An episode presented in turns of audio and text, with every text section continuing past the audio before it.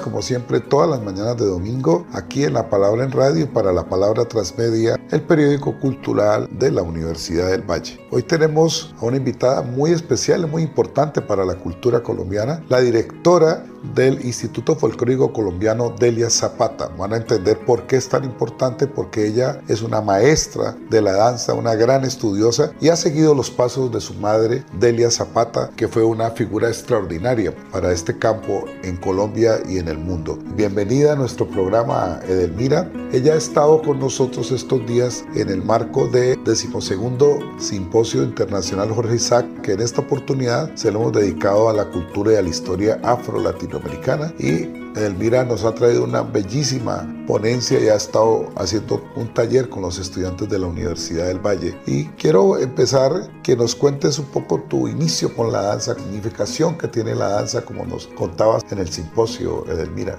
Buenas, encantada de estar aquí con ustedes en este programa con la palabra. Los inicios con la danza tienen que ver tal vez con los inicios de la vida. En mi caso, con la danza colombiana y los escenarios difundiendo las tradiciones populares colombianas. Es un placer y ha sido un regalo magnífico de la vida poder compartir con tantos colombianos las expresiones populares a través de estos años viajando y aprendiendo de tantas gentes que hay en todo el país con saberes y conocimientos muy importantes.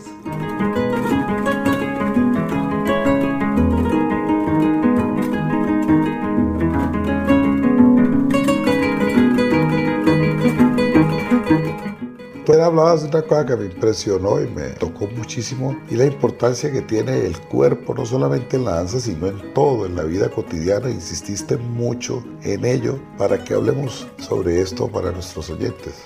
Sí, es como recuperar un poco la conciencia de por qué estamos en este mundo, la razón de la vivencia del ser humano con relación a todo lo que nos rodea, la naturaleza, el entorno y cómo nosotros como seres vivos estamos llamados a usar no solo el cerebro, sino el cuerpo en una comunión que nos lleve a una nueva trascendencia en el pensamiento y en el movimiento de nuestro cuerpo. Entonces, esa práctica, que es una práctica ancestral que hemos ido perdiendo con los avances tecnológicos y el gran movimiento que nos ha llevado este capitalismo, pues es como una coyuntura, una coyuntura mundial que estamos viviendo para recuperar ese ser esencial del ser humano. Bueno, nos hablabas de tu profunda relación con África. Has estado mucho allá, como tu madre y como tu tío Manuel, para que nos cuentes esas experiencias africanas y esos nexos que de muchas maneras se tienen porque ellos nos han dado un legado que ya andamos con él, caminamos con él. Sí, mi experiencia en África fue realmente el descubrimiento de América para mí porque toda mi vida crecí practicando costumbres tradicionales que se suponen heredamos de África, las más importantes con relación a la espiritualidad en relación al nexo indisoluble que tenemos con nuestros antepasados, cómo ellos permanecen en nosotros y nosotros trascendemos esa vivencia de ellos a través de nuestra propia vida. Entonces esa conexión profunda que existe con el continente africano, que nunca se ha roto y que está de pronto más visible a través de la música y de la danza, pero que hace más parte del pensamiento profundo, ¿no? La filosofía que tenemos con relación a la vida y la alegría que podemos asumir los retos que nos presenta la vida cada día. Entonces, África es muy importante dentro de nuestra cultura, pero al mismo tiempo es como tener conciencia de el continente americano, que es nuestro territorio. Es el territorio que habitamos, que construimos cada día y al que han llegado estos regalos infinitos de la naturaleza y de la vida como la trata negrera significó un paso desolador en la vida del ser humano, pero al mismo tiempo para nosotros ha significado un regalo, porque tenemos unas civilizaciones tan antiguas de África que nos nutren y nos vivifican cada día.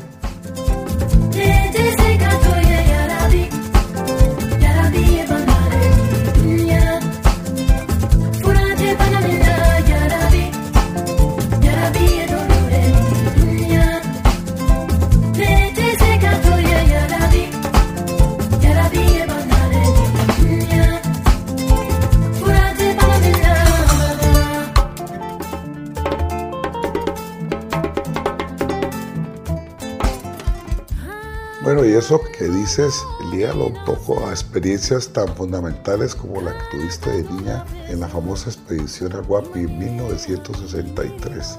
Eras una niña de más o menos 9, 10 años.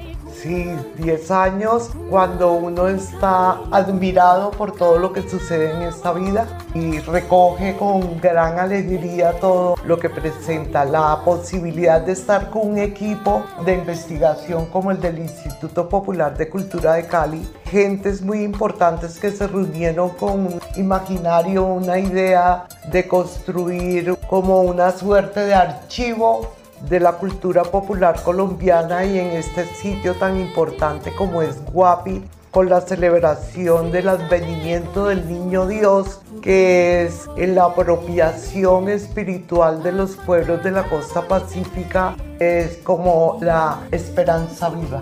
Entonces, esta experiencia en Guapi la he recordado y la tengo presente en mi vida permanentemente porque fue una experiencia y lo es lúdica en todos los sentidos a nivel del contacto con las personas, las magníficas creaciones que hacían cada día para alegrar las festividades del advenimiento del niño, la construcción de las balsadas, los preparativos con los niños para salir a decir sus loas frente a la iglesia, con las ofrendas al niño Dios, los cantos, en grupo, todo el mundo cantando y respondiendo esos coros que son de un matiz tan profundo que nos recuerdan esta tierra y toda el África cabalgando en esos cantos. Entonces, sí, una gran experiencia que además está consignada en un montaje que hizo Delia en los años 70 que se llama La Natividad Negra, recopilación de la tradición oral de la costa pacífica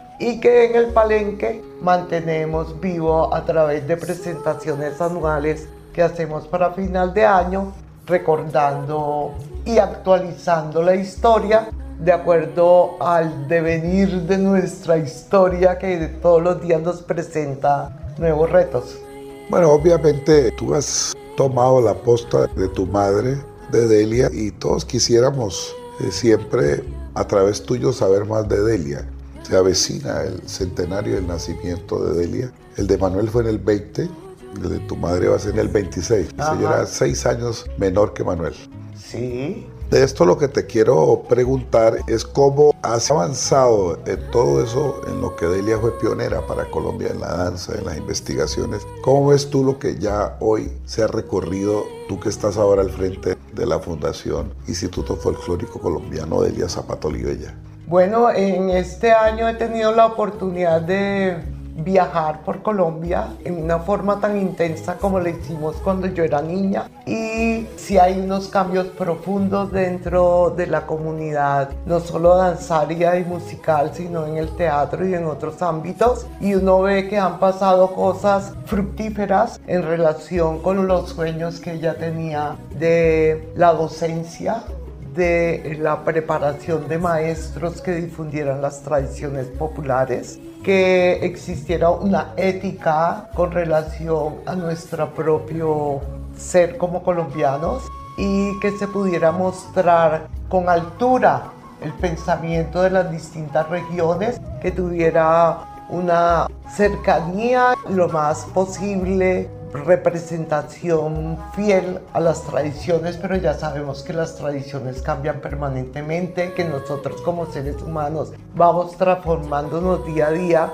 Entonces uno ve que sí existe un resultado de ese sueño de Delia. Hay gentes que trabajan incansablemente en las regiones, en los pueblos, difundiendo el conocimiento que han heredado y entonces hay niños gaiteros, niños bailarines, niños teatreros, niños que construyen cosas con sus manos, artesanos, que quieren recuperar y continuar con ese trabajo que es tan importante para el colombiano. Nosotros somos grandes constructores, grandes tejedores, grandes hacedores de vida. Parece un poco embolatado, pero yo creo que lo vamos a lograr y que lo estamos logrando. En esa medida, pues el trabajo de Delia está vivo.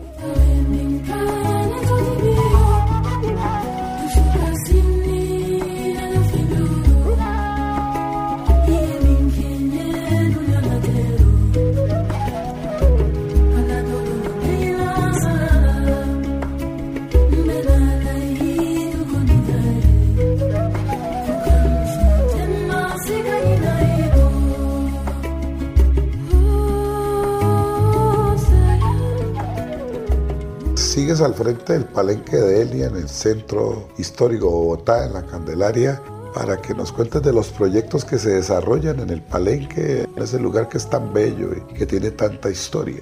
Sí, en el transcurso de los años han pasado muchas cosas, cada más o menos temporada de 10 o 12 años, hay como unos grandes movimientos de masas populares que se acercan y con los cuales logramos desarrollar trabajos de comunicación en el sentido de estar juntos en la práctica de nuestras tradiciones, porque una cosa es un espectáculo y otra es la vivencia que tenemos con los compañeros en el día a día. Entonces, a través de estos años, pues hemos desarrollado muchas actividades que implican la investigación y la búsqueda y la creación de nuevas cosas. En tiempos pasados lideré varias campañas muy humildes y tranquilas entre nosotros, pero que han dado resultados como saca el indio que hay en ti, después saca el negro que hay en ti. Ahora llevamos cinco años trabajando y caminemos juntos con el cual hemos construido tres montajes esenciales con el propósito de honrar a Manuel. Empezamos Nahuel Navegante, el montaje se terminó y lo logramos presentar justo antes de la pandemia. Ahora existe una versión que hicimos en la pandemia con algunos jóvenes del palenque que está construido con dibujos, pero con los cantos rituales que hicimos para este montaje. Tenemos las fábulas de Tamalameque, que en todos los trabajos que hacemos implicamos el canto, la música, el teatro y la danza como esencia fundamental para la escena, pero que también tiene otros ingredientes de las artes plásticas. Y este año también logramos estrenar Loros Loreando en relación a dos danzas matrices de la costa atlántica, el bullerengue y el son de negro, un juego coreográfico con animales o seres antropomorfos, los rezagos que nos han quedado del trabajo de las fábulas de Tamalameque, que ha resultado una investigación, un trabajo muy bonito alrededor de las culturas ribereñas, específicamente que van desde el macizo colombiano hasta Tamalameque. Y este trabajo creemos que no ha finalizado que continuamos en ese viaje por esta columna central de Colombia que es el río Magdalena.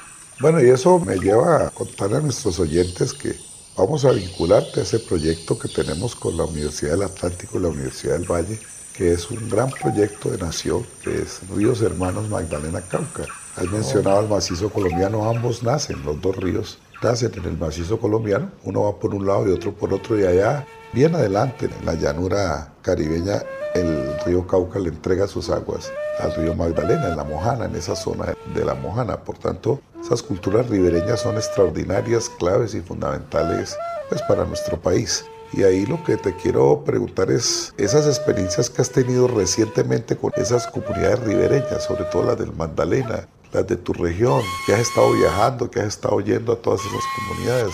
¿Qué nos puedes contar?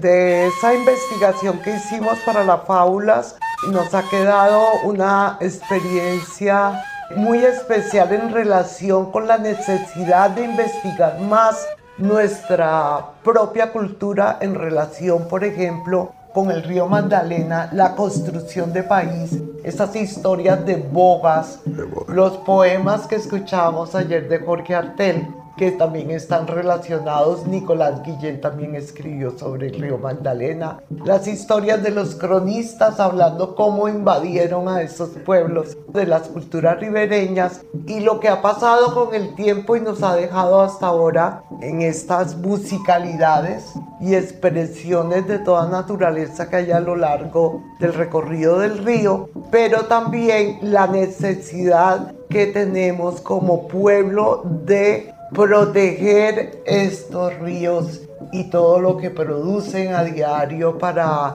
el vivir de los colombianos y esos colombianos que producen además historias y músicas y bailes y expresiones de vida justamente por estar viviendo en las márgenes de estos ríos. Entonces tenemos como un olvido un olvido y una deuda con estas personas que han logrado mantenerse en el camino del río durante tantos siglos, justamente para que estemos hoy aquí en este caos, caos de la naturaleza y que tenemos que recuperar porque como colombianos también somos los guardianes de la naturaleza. Entonces es de verdad un trabajo de vital importancia que tenemos que hacer. Continuar haciendo porque se ha hecho, pero no en la medida que lo necesita y lo exige la naturaleza de nuestro territorio es clave y fundamental, es un asunto de primer orden para el país. Recuperar los ríos, el medio ambiente, la naturaleza, todos los daños que le hemos hecho y que tienen que ver con este problema climático que tiene la humanidad, que es grave, lo que le vamos a dejar a las próximas generaciones.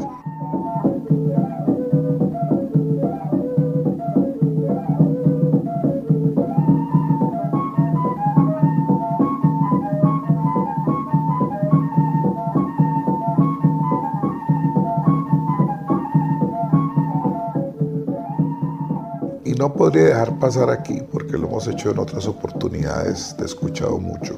Es el legado, de, ya de tu madre has hablado, pero yo sé que el espíritu de Manuel habita en ti. Y hablemos un poquitico de ese legado del tío Manuel.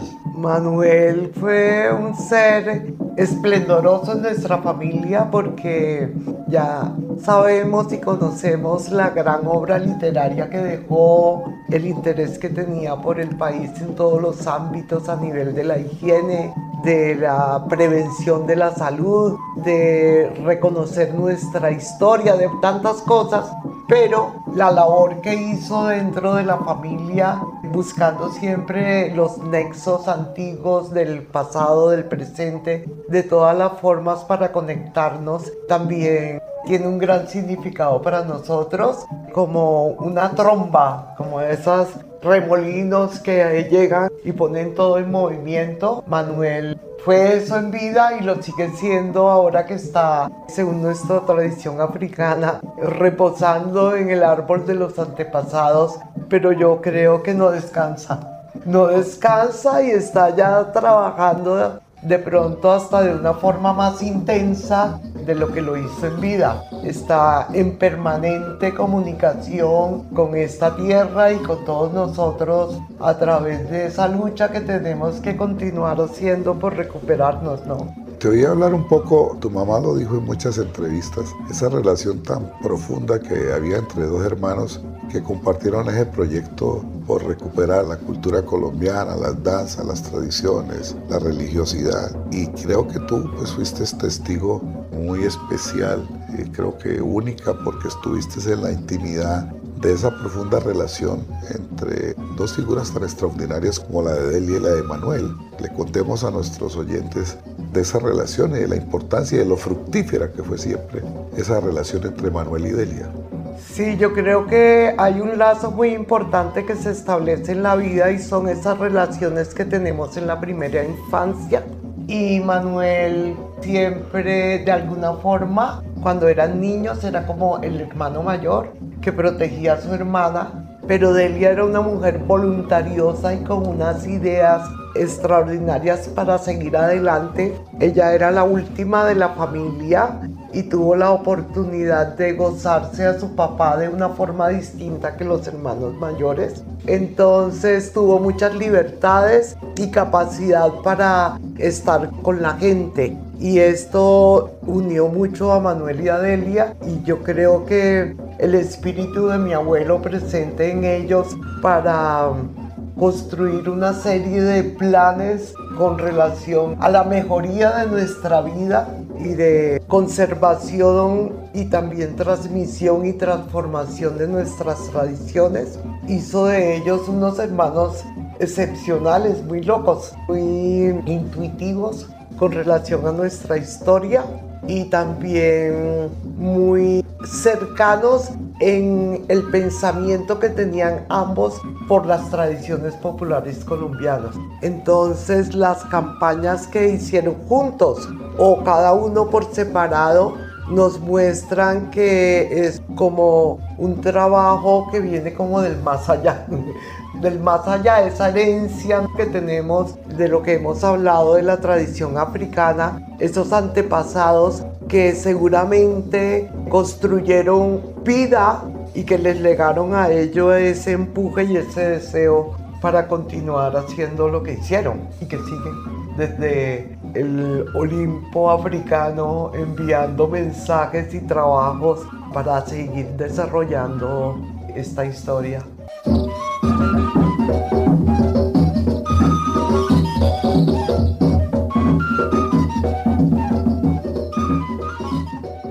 Tienes unas relaciones muy bellas con Manuel, pero sintetícenos qué es Manuel en tu espíritu. Cuéntanos cómo funciona en tu espíritu. Seguramente te habla o lo consultas o discutes con él o él está insistiéndote en cosas porque era un hombre tan extraordinario y tú eras para mí una de las figuras después de Delia familiarmente más entrañables. Bueno, Manuel tenía un amor por la vida, por su familia y por sus hijas, por sus nietos, por todos, muy especial. Pero yo era la hija de su hermana querida del alma. Entonces tenía como una suerte de inspiración para la creación. Entonces con Manuel aprendí a preguntar el por qué, para qué, dónde, cuándo todas esas cosas que mi mamá le parecía que era demasiado y entonces le decía, tú le enseñaste eso, ahora responde tú. Y él respondía. Entonces, porque también no se trataba de lo que él sabía, sino de lo que le transmitía uno en respuesta a esas preguntas. Entonces, siempre fue como un faro de luz, de mostrar caminos bien interesantes para desarrollar la vida. Bueno, maravilloso. Tenemos que ir a Bogotá. Esa es la propuesta que tenemos aquí con nuestro documentalista Ricardo Cruz y el periódico La Palabra del Palenque. Te agradezco de habernos conseguido esta entrevista aquí en La Palabra en Radio. Muchas gracias. Gracias a Cali, a la Universidad del Valle, a ti Darío, el programa de La Palabra. Encantadísima.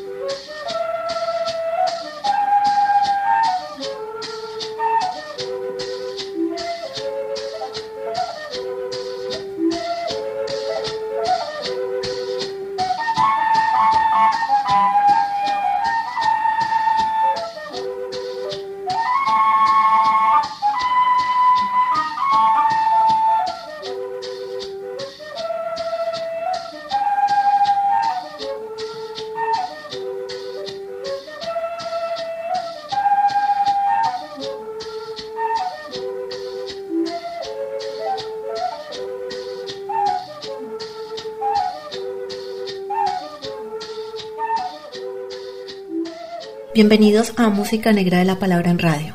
En este especial de fin de año de Música Negra se construyó con el acompañamiento de la maestra Edelmira, creando una ruta de nuestra cultura sonora para lograr una visión de nuestras raíces y nuestra música. Esto es desde los proyectos creados en la Fundación Instituto Folclórico Colombiano Delia Zapata Olivella.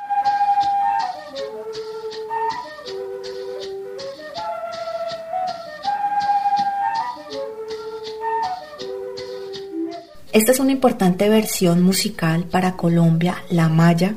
Fue grabada por Delia Zapata Olivella con Juan Lara en 1969, junto con la música que, unida con los tambores, dio origen a la cumbia. Nos comenta la maestra Edelmira que así le contaban a Delia que los indios bajaban de las montañas tocando estas melodías y que luego los negros se unieron tocando sus tambores. Esto hace parte de las teorías que recogió Delia a finales de la década de los 40.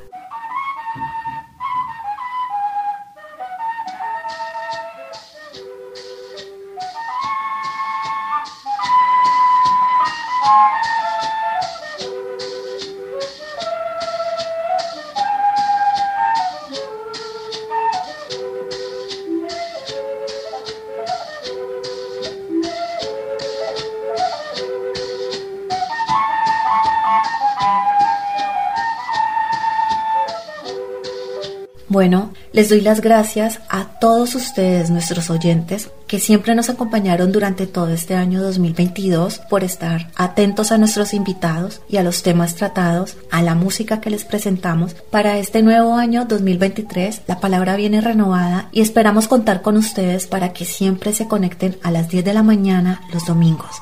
Una feliz Navidad y un feliz año para todos ustedes y todas sus familias. De parte de nuestro director, el profesor Darío Henao Restrepo, y quien les habla, Shirley Sáenz Mosquera.